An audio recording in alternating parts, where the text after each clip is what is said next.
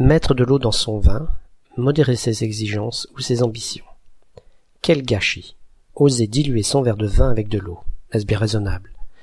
C'est pourtant bien ce qu'on appelle couper son vin. Si cela en dénature incontestablement le goût pour les connaisseurs, cela a l'avantage pour les autres de le rendre moins alcoolisé et d'en diminuer le corps, la cuisse, la générosité. Cette atténuation des effets ou des qualités du vin par l'eau se retrouve dans le sens figuré de cette expression qui est ancienne, puisqu'on en trouve une forme dès le milieu du XVIe siècle.